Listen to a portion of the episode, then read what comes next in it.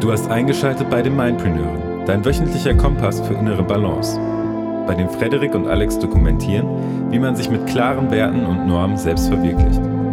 Nimm teil an Interviews mit zahlreichen anderen Mindpreneuren aus aller Welt und hol dir die effektivsten Tools für ein selbstbestimmtes und erfülltes Leben.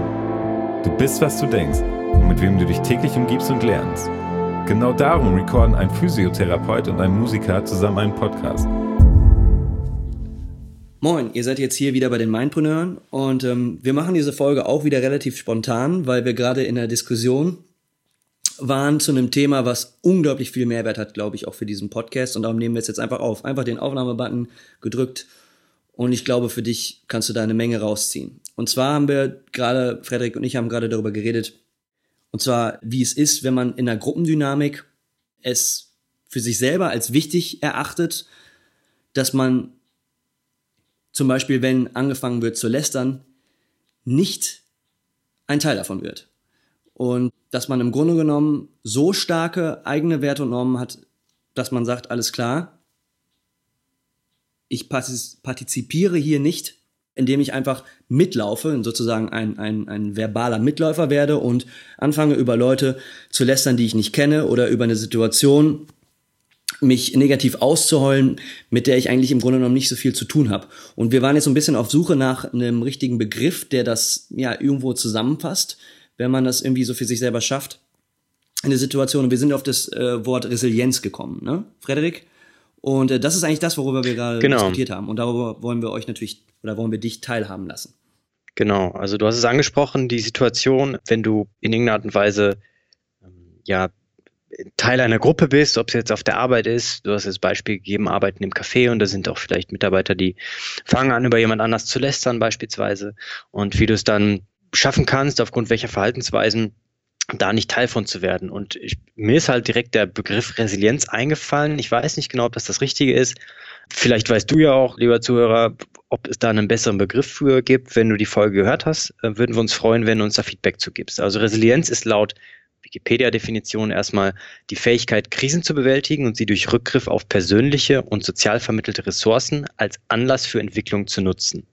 Ja? Und das Gegenteil von Resilienz ist die Verwundbarkeit, Vulnerabilität.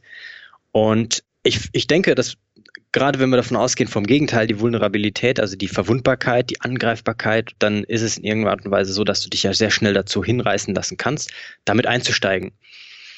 Ich lese momentan ein Buch, das heißt Mistakes Were Made, but not by me. Packen wir in die Show Notes. Sehr interessantes Buch und da geht es auch unter anderem um solche Themen, um die kognitive Dissonanztheorie, warum wir bestimmte Verhaltensweisen, Denkmuster und auch Entscheidungen, die schadhaft sind und teilweise auch verletzend sind, warum wir die rechtfertigen und wie das passiert. Und in dem Buch vertreten die Autoren die Meinung, dass sie Rechtfertigungsschritte sehr klein anfangen und an sich in dem Punkt anfangen, dass du gerade mit solchen Dingen auch einfach, wenn du Teil dieser Gruppe bist, Teil dieses sozialen Konstrukts bist, dass du dem Ganzen einfach kein Widerwort leistest, dass du das einfach absegnest sozusagen durch dein Nichttun. Ja, das finde ich ein sehr interessanter Punkt, denn das beschreibt eigentlich auch genau das, was meine Erfahrung ist. Also ich habe in der Vergangenheit in, in, in Teamsituationen beispielsweise, dass da beispielsweise jemand, jemand ist, der über jemand anderen schlecht redet oder vielleicht auch ein wenig flapsig redet, vielleicht denkt, er müsste witzig sein und einen Scherz zu machen, aber auf jeden Fall in irgendeiner Art und Weise scherzhaft denjenigen diffamiert, also niedermacht. Ja, also über ihn lästert.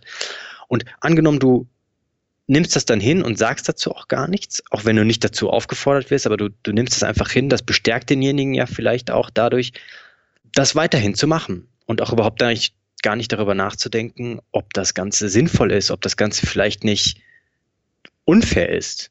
Ja?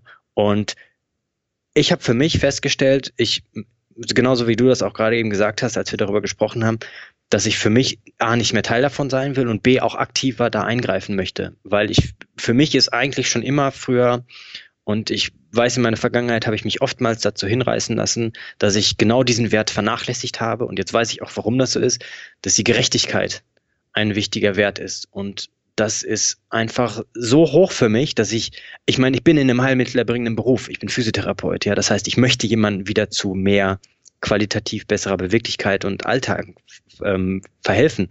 Und wenn ich dann diese Gerechtigkeit nicht selber lebe und sie auch aktiv verteidige, dann sorge ich ja dafür, dass mehr Ungerechtigkeit in der Welt passiert.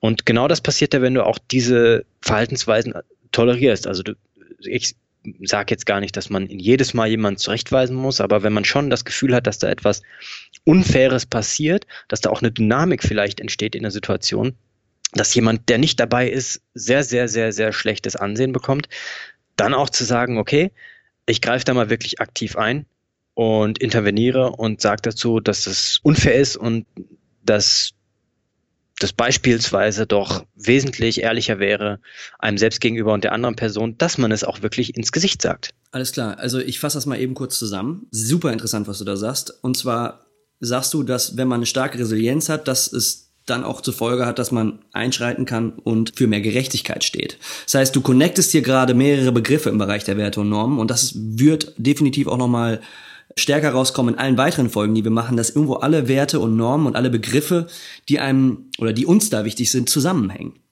Mhm. Und dass das aufeinander aufbaut und das ist ähm, unglaublich interessant. Und was ich jetzt auch rausgehört habe in deinen Beschreibungen, ist, es ist einmal natürlich, wenn du einschreitest, glaube ich, hat das ist hat eine extrinsische Motivation, also einmal, dass du jemanden in die Schranken weisen willst und jemanden aufzeigen willst, hey, hier bin ich nicht, nicht konform mit, ja. Denk doch nochmal drüber nach. Aber es kann genauso gut eine intrinsische Motivation haben. Das ist dann wieder das, was in dir drinnen passiert. Das ist das, was mich auch neben der Gerechtigkeit unglaublich interessiert. Und zwar, weil du trainierst dich ja jedes Mal selber in solchen Situationen einzuschreiten. Und ähm, wenn du das im kleinen Umfeld trainierst, sagen wir mal, du arbeitest in einem Team, du bist in der Schule oder auf der Arbeit und du weist da jemanden in die Schranken, trainierst du das jedes Mal, wenn du das machst, auch bei einer Kleinigkeit, das auch in einer größeren Situation zu machen. Und da möchte ich nämlich jetzt auf eine Situation zu sprechen kommen, ist zum Beispiel, wenn du auf der Straße läufst und, sagen wir mal, einen, irgendein, ich weiß nicht, irgendein Gangstertyp oder so macht einen, macht einen Mädel an und das Mädel kann sich nicht zur Wehr setzen oder begrapscht sie am Hintern auf öffentlicher Straße und ja, das, das Mädel steht da und weiß nicht genau, was sie machen soll und du siehst das. So, wie viele Leute würden jetzt zum Beispiel, mal angenommen, es passiert in der Fußgängerzone, einfach vorbeilaufen und würden nichts machen? Es gibt immer nur wenige Leute, die dann die Courage haben, Zivilcourage haben, um zu sagen so, ey, was machst du hier? Mhm. Können wir, also da müssen wir jetzt, da muss eingeschritten werden.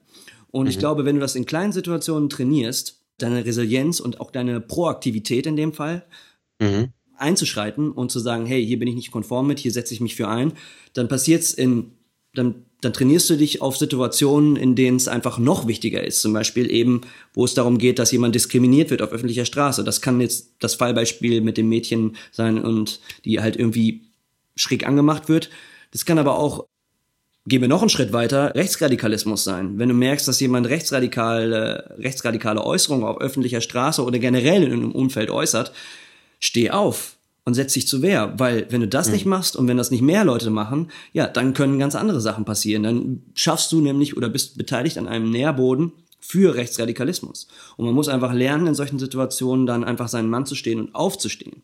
Und das kannst du halt einfach. Oder seine Frau zu stehen, ja. Ganz genau, absolut. Ja. Ähm, gut, dass du das sagst. Und zwar, ähm, ja, das trainiert man halt im, anhand von den kleinen Situationen schon im Alltag. Ne? Und darum ist Resilienz, wie wir finden, und die daraus resultierende Proaktivität eben bei Lästern auch aktiv zu sagen, ich bin nicht dabei und ich stehe auch dazu und ich spreche das offen aus oder eben, wenn jemand was sagt, womit man nicht konform ist, ist das unglaublich wichtig ja. und einfach für uns ein zentraler Bestandteil unserer Werte und Normen. Ich finde, du hast da gerade echt sehr viel, sehr Wichtiges angesprochen. Vor allen Dingen, dass erstmal eine bestimmte, ein bestimmtes Grundset an Werten und auch Verhaltensnormen in irgendeiner Art und Weise in einem drin vorhanden sein muss, dass man irgendwo einen, ja, einen, ich sag mal, Optimalbild hat von dem, wie man denkt, wie die Welt für einen funktioniert und wie man eben zu handeln hat. Und aufgrund dessen dann das zu üben, also wirklich in die Handlung zu gehen und das in kleinen Situationen zu üben, weil wenn ich das jetzt höre, dann spinne ich auch weiter und sage, Ersthelfersituation. Wie viele Leute fahren einfach an einem Unfall vorbei und zücken das Handy und filmen? What the fuck? Ganz ehrlich, was ist in den Köpfen los? Und da passiert genau das. Da ist das, für dich ist der Wert wichtiger, wow, Fame zu kriegen auf YouTube oder irgendwie bei den Leuten in der sozialen Gruppe irgendwie, wow, ich habe was Cooles oder vielleicht in die Bildzeitung zu kommen oder so, anstatt anzuhalten und zu sagen, hey, pass mal auf, komm du mal her, du mal her, du mit der Tasche, du mit der Frisur, komm du mal mit da und ein bisschen zu delegieren und zu sagen, wir gucken jetzt, dass wir der Person so gut wie möglich helfen können. Ne? Und genau in solchen Situationen zeigt sich dann, ob du eben bestimmte grundlegende Werte auch in die Handlung bringst oder halt auch nicht. Und das kannst du auch wirklich üben, und da stimme ich dir vollkommen überein, in einzelnen kleinen Situationen. Wenn es nur darum geht, vielleicht nicht nur, und selbst wenn ich den, die Person nicht kenne, ne, dann ist das ja trotz alledem ungerecht, wenn jemand aufgrund von irgendwelchen Äußerlichkeiten beispielsweise sagt, ja, der ist kacke und der macht ja eh scheiß Arbeit. Und dann sagst du, hey, Moment, dein Argument entbehrt sich jeglicher Grundlage, überleg doch nochmal kurz darüber nach. Oder sag es der Person selbst. Genau, und das ist, ähm, wenn man es wieder runterbricht und dann passt es wieder unglaublich gut auch zu dem, zu, zu unseren Denkansätzen als Mindpreneure. Man muss einfach bewusst im Leben stehen und Dinge bewusst wahrnehmen. Genau. Ne? Und ähm, ganz oft ist es ja auch ja. so, und da will ich jetzt auch überhaupt gar nicht Leute beschuldigen. Manchmal ist man, lässt man sich ja auch zum Beispiel, äh, wenn es kleine Beispiele sind, in Lästereien einfach auch mal mitziehen. Man rutscht da irgendwie so rein und ist man schon dabei. Je bewusster man im Leben steht, desto eher realisiert man auch erstmal, dass hier gerade gelästert genau. wird und dass ja. man eigentlich vielleicht bei etwas partizipiert, worauf man gar keinen Bock hat. Und je bewusster man sich darüber ja. Gedanken macht, desto einfacher ist es auch Nein zu sagen und ähm, resilient zu sein. Wenn man das genau, macht. das ist auch die Bottomline von dem Buch. Also jeder, der sich mit diesen Themen auseinandersetzen will, ähm, empfehle ich das Buch Mistakes Were Made by, But Not By Me sehr, sehr stark weiter. Autoren fallen mir jetzt gerade aus dem Kopf nicht ein. Die Bottomline ist eigentlich, dass solche Dinge automatisch durch unser Gehirn passieren. Unbewusst. Das passiert immer. Das wird auch das ganze Leben passieren. Und das Wichtige ist aber, also Sie sagen sogar im Vorwort selber, dass Sie auch selbst im Laufe auch von den verschiedenen Editionen, die sie rausgebracht haben, dem Ganzen vielleicht zum Opfer gefallen sein könnten. Aber dass man sich immer wieder bewusst darüber sein sollte, dass so etwas passiert und in welcher Art und Weise man seine Werte und Normen festigt, um dem Ganzen auch wieder entgegenzustellen. Super. Gut zusammengefasst. Und das Buch, wie gesagt, hauen wir in die Show Notes. Und wenn du da jetzt speziell als Hörer auch nochmal eine Erfahrung gemacht hast, in der du eingeschritten bist oder in der du vielleicht jetzt realisierst, hm, da bin ich nicht eingeschritten und cool, dass ihr mich darauf aufmerksam gemacht habt, dann schreibt uns das doch einfach in einer E-Mail oder einfach in die Kommentare oder wenn dir die Folge gut gefallen hat, dann bewerte unseren Podcast auf iTunes und regt die Diskussion an. Und ich hoffe, das ist das nämlich, das ist unser Ziel. Wir wollen einfach ja, für ein bewussteres Leben stehen und Leute inspirieren, um auch bewusst äh, in die Handlung zu kommen und bewusst auch einfach über das Leben auch erstmal nachzudenken. Und in dem Sinne würde ich sagen, lassen wir stehen. Ja, genau. Und ihr werdet in den nächsten ja, Folgen, die thematisch mit dem Thema Werte und Normen zu tun haben, noch andere Begriffe ja, zu hören bekommen, die aber auch alle miteinander connected sind. Also wir freuen uns auf die nächsten Folgen. Und in dem Sinne würde ich sagen. Ja, stay in balance. Ja, möge die Balance mit euch sein, eure Mindpreneure. Eure Mindpreneure. Ciao.